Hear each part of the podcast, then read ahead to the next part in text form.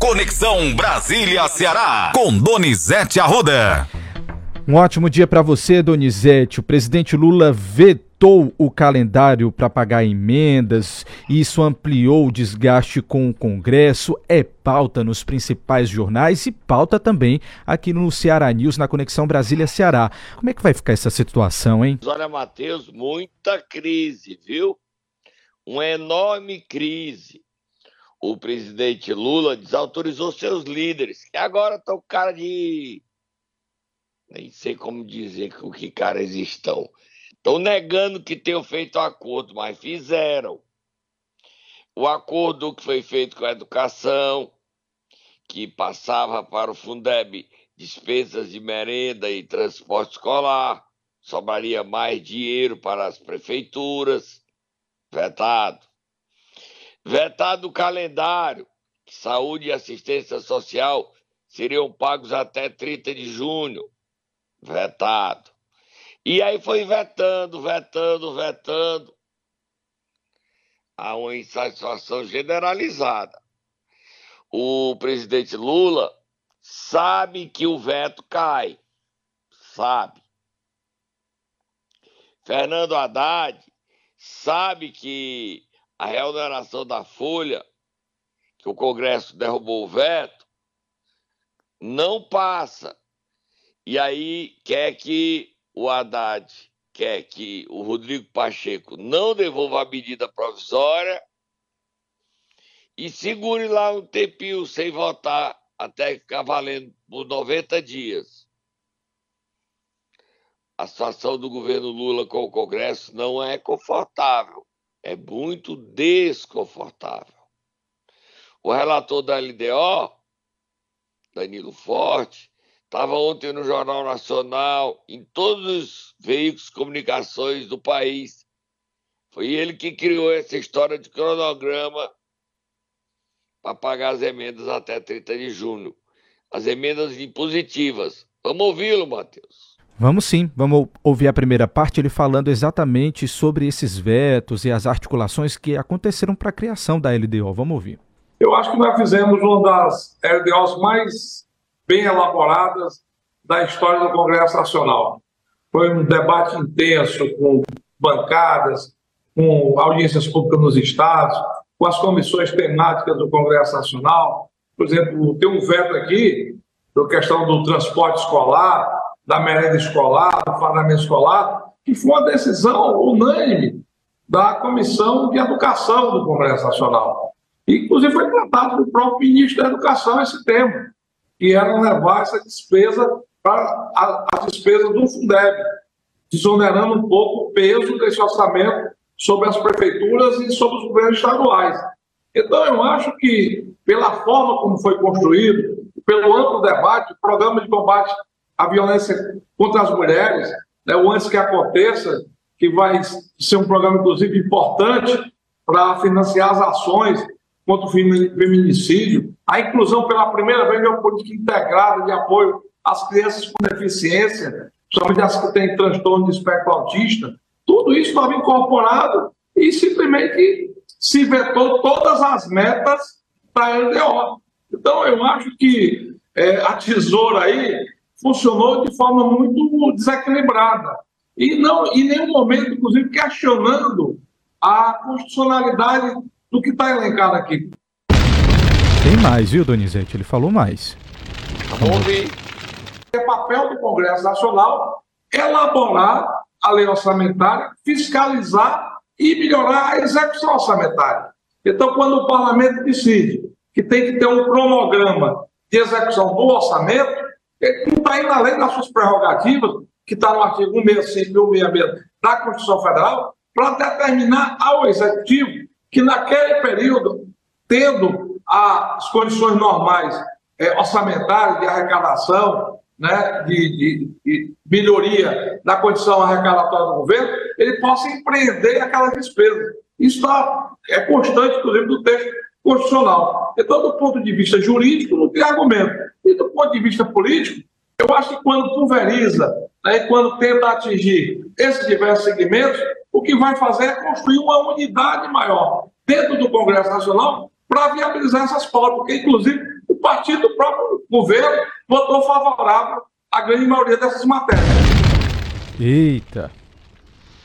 Olha, Matheus, é o seguinte: os deputados líderes do governo Lula que fecharam o acordo traíram os acordos. Randolfo Rodrigues, Carlos Arantini, Zé Guimarães. Tão mal que eles avalizaram esses acordos. E agora o presidente Lula passou a caneta. A expectativa é que já em março esses vetos sejam votados e derrubados. O Lula confia só no Pacheco para não botar o veto para votação. Só que ele tem prazo para botar. Pelo menos a medida provisória que reonera, há limite para ela entrar em vigor. É uma pressão para ele devolver o presidente Lula aproveitou o recesso parlamentar para vetar, porque sabia que pegava os deputados e senadores de calça na mão, todo mundo de férias, de recesso, visitando suas bases. A relação política do governo Lula com o Congresso é ruim, diferente dos dois primeiros mandatos de Lula que a relação era confortável. Não sei o que é que isso vai dar. Sinceramente, não sei. E não foi a oposição que criou essa crise. Foi o próprio governo Lula que gerou, germinou essa confusão, ao não querer que as emendas impositivas tenham data, cronograma para serem pagas até 30 de junho. E no meio da briga, o relator da LDO que teve essa ideia e bancou e aprovou Danilo Forte. Teremos muitos capítulos ainda dessa confusão, Matheus. Vira a página. Acredito, viu, Donizete? Vamos virar a página, mudar de assunto, porque tem briga também é, entre a presidente do PT e o ministro da Fazenda, Fernando Haddad, a Gleisi Hoffmann, né, deputada Gleisi Hoffmann, disse que não tem nada de oposição ao ministro dentro do PT, viu? Ontem a gente falou sobre é, essa questão aí que o ministro deu uma entrevista ao Globo desta terça-feira, falou sobre a oposição que ele encontra dentro do partido e a presidente disse que não tem nada disso. É, e ela ficou contra o Haddad ter deflagrado o processo eleitoral da reeleição do Lula em 26. Ela disse que ela chama o Haddad de austericida. Eu nunca tinha ouvido falar dessa palavra, quer dizer, é um austero suicida, austericida. O clima dentro do PT, entre Gleisi, entre Lindenberg, marido de Gleisi, e Fernando Haddad, é o pior possível o Haddad defendeu Lula e o Lula tá de férias. Ninguém ouviu o Lula falar, né, Matheus? Já notou verdade, isso? Verdade, O presidente ainda não apareceu. Não apareceu ontem, não soltou nota. A briga entre o pau cantou entre a Gleisi e o Haddad. Imagine, o Haddad tem a oposição mais ferrenha, não é? De, do Partido Liberal, não é de republicano, do Cetrão, é do próprio PT, da presidente nacional, Gleisi Hoffmann. Onde isso vai parar, Matheus? Onde, Donizete? A gente espera que isso não respingue no povo, né? Mas é impossível não ter conta para o povo pagar. Impossível. Próximo assunto para a gente terminar, Matheus. Só para a gente terminar, Donizete, falar que o governo federal vai investir diante das crises na, que existem né, na segurança pública em campanhas sobre segurança, viu? Só que não adianta fazer propaganda se não fizer é, medidas efetivas para coibir facções, milícias, tráfico de droga, tráfico de armas. Ontem saiu uma pesquisa que o brasileiro está pedindo menos armas, está se armando menos, né? Mas eu não sei se isso resolve, não. Acho que tem que cuidar das fronteiras, coibir o tráfico de drogas e o tráfico de armas. Vamos ver o que é que isso vai dar. Isso. Hoje, todas as pesquisas, a segurança lidera nas capitais e nas grandes metrópoles.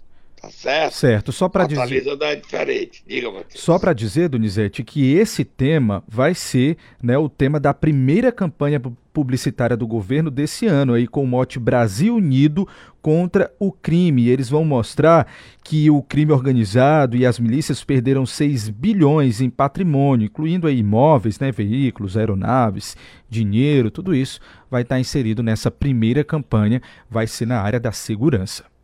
Imagino quanto é que as milícias e as facções no movimento, né? Perderam 100 milhões ainda, continuam bi, forte. tá, Donizete? 6 bi. É. Olha, Matheus, a notícia triste, tá? Para terminar. O jornalista pernambucano Ivan Maurício trabalhou aqui no governo Lúcio Alcântara, no governo Tasso, morreu hoje em Recife, aos 72 anos. Ele teve um problema de efizema pulmonar e morreu tá? Ivan Maurício trabalhou, é muito conhecido pelos donos de rádios, jornais, políticos mais antigos que militaram no Ceará no início do século.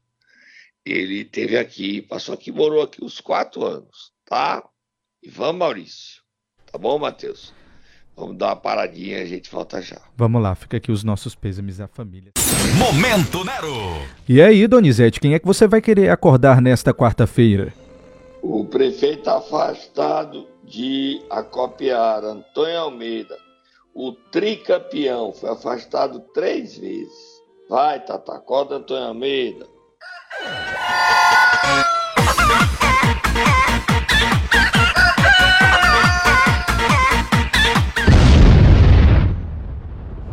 E aí, Donizete? Ó, Ah. o Réveillon de Antônio Almeida foi de festa. Os seus parentes, sobrinhos, Fábio Almeida, foi secretária de saúde. Na época do Covid, teve até escândalo com ela, denúncias da época de desvio. E o chefão do DENIT, o Rio Almeida, postaram em suas redes sociais que o Antônio Almeida está voltando. Disseram que o Antônio Almeida volta amanhã. E eles são desembargador, Matheus? E são? Eu não sei, são? São advogados? E são? E são? Não sei, acho que não. Mas assim, tem recesso do Tribunal de Justiça em nas férias dos desembargadores, uma liminar vai voltar ao Antônio Almeida. Não chama muita atenção isso, não, eles dizerem isso. E qual a garantia que eles têm? Não houve nenhum julgamento, eles já estão dizendo que era amanhã. Aí depois disseram, não, amanhã não, é dia 15. Mas mesmo dia 15, como é que o, o Antônio Almeida vai voltar para o cargo se os desembargadores estão de recesso? Por que é que o desembargador de plantão vai, num recesso, dar uma decisão liminar favorável para o Antônio Almeida voltar? Por quê, Matheus? Por que, Donizete? Eu não sei, não. E a situação lá de Acopiara é feia. Quatro meses que os profissionais de saúde não recebem salários. A cooperativa não está sendo remunerada. Transporte escolar, dois meses que não são pagos. Como é que volta as aulas em fevereiro? Como, Matheus? Complicado, viu, Donizete, essa situação? E ó, não tem iluminação pública. A prefeitura de Acopiara deve 3 milhões à Enel. A Enel já não tem um serviço bom. E ainda sem receber, aí vai dar o quê? Vai cair no couro do, do, do, do pobre, do mais humilde, da população. Você tem dúvida disso, Matheus? Nenhuma dúvida, Donizete. É desse jeito. Porque sem pagar não tem iluminação. Não paga, aí não tem dinheiro para iluminação. As outras ficam escuras, a violência fica, cresce. A iluminação ainda é um, um serviço que diminui o crime, diminui a violência, reduz os índices de violência. Antônio Almeida disse que isso é tudo besteira desse Donizete, besteira, besteira. Os sobrinhos Fábio e Will, que quer ser candidato a prefeito, dizer que Antônio Almeida vai voltar. Cala a boca, Donizete. Antônio Almeida volta amanhã. Se não voltar amanhã, volta dia 15. Eu só não entendo é porque quem é que. Se eles são tão mãe de Ná, por que, que eles não ganharam na Mega Sena jogando na, na Mega Sena da virada, hein, Matheus? Era uma por grana quê? boa, viu, Donizete? Se eles sabem até quando é que o time volta, ele devia ter jogado e ganhado na Mega Sena da virada. Você não acha, não? Com certeza. Agora o Antônio Almeida já foi afastado três vezes. No ele passou quase seis meses afastado, no outro ele passou dois e tanto. Agora é a terceira vez. Ó, o novo procurador-geral de Justiça do Ceará, Harley Cavalho, toma posse sexta-feira. E ele vai chegar chegando, viu, Matheus? É isso. Vários processos que estão em ritmo lento, ele vai acelerar. Um que também tem que rezar, que pode parar na cadeia, é o prefeito de Pacajus afastado pela Câmara. Sim, o Bruno, Bruno. Figueiredo uhum. e o vice Faguinho. É que foi desviado lá 7 milhões de reais. E o dinheiro tem dinheiro na conta desviado, na conta da família do Bruno, na conta do Faguinho. Eita, Faguinho. Faguinho anda me esculhambando, sabe, Matheus? Ah. O Bruno nomeou ele para me esculhambar. Moral danado, Faguinho. Dinheiro da prefeitura desviado foi parar na conta dele dia Pix. Moral danada. Aí fica, não, Donizete, é, Donizete.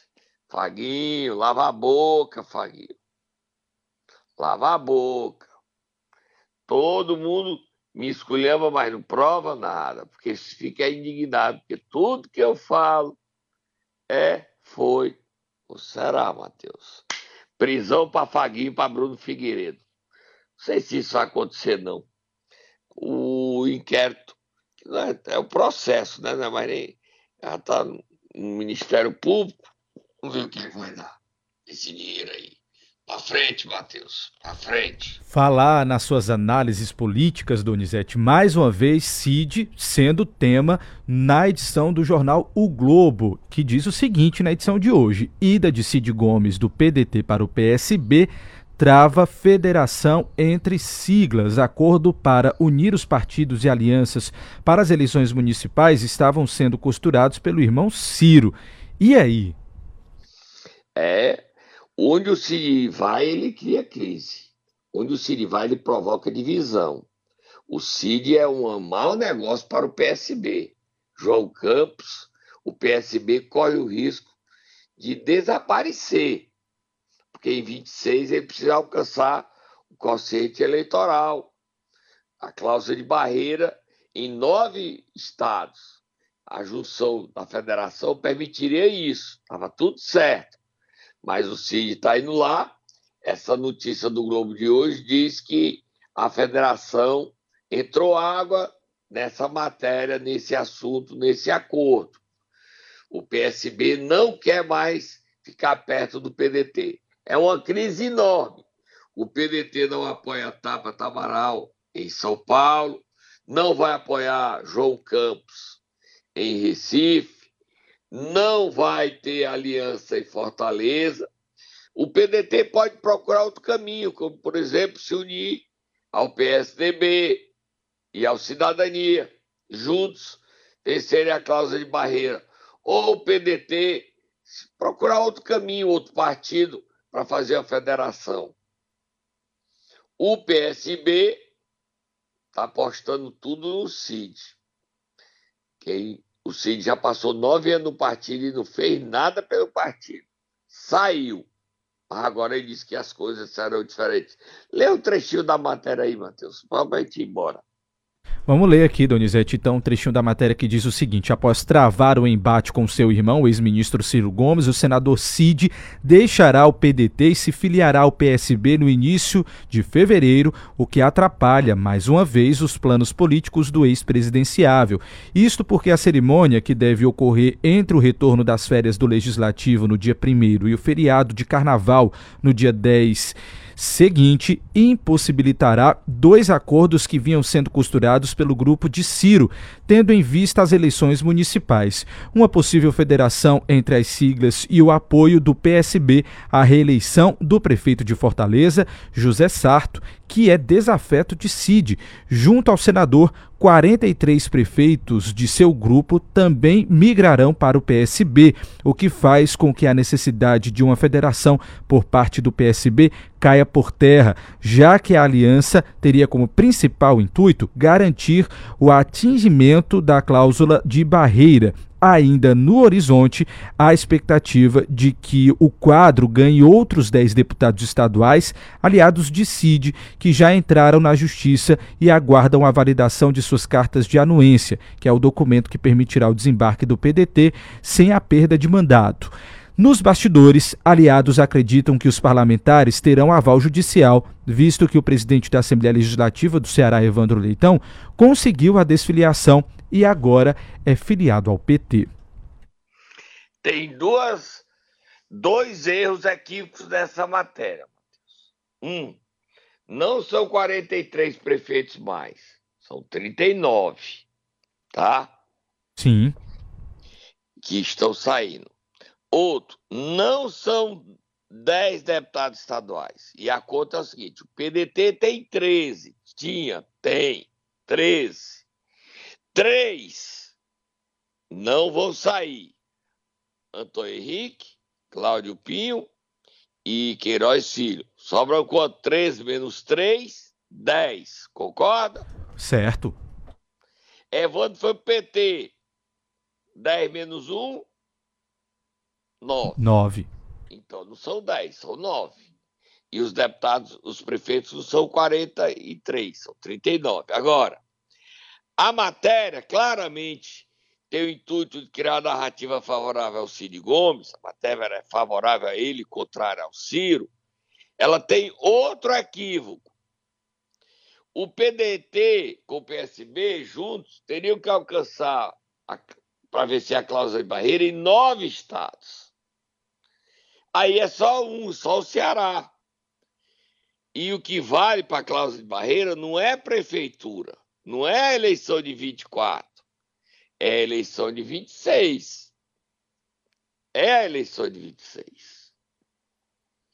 E o PDT sem o PSB, o PSB vai ter que ter essa posição em nove estados.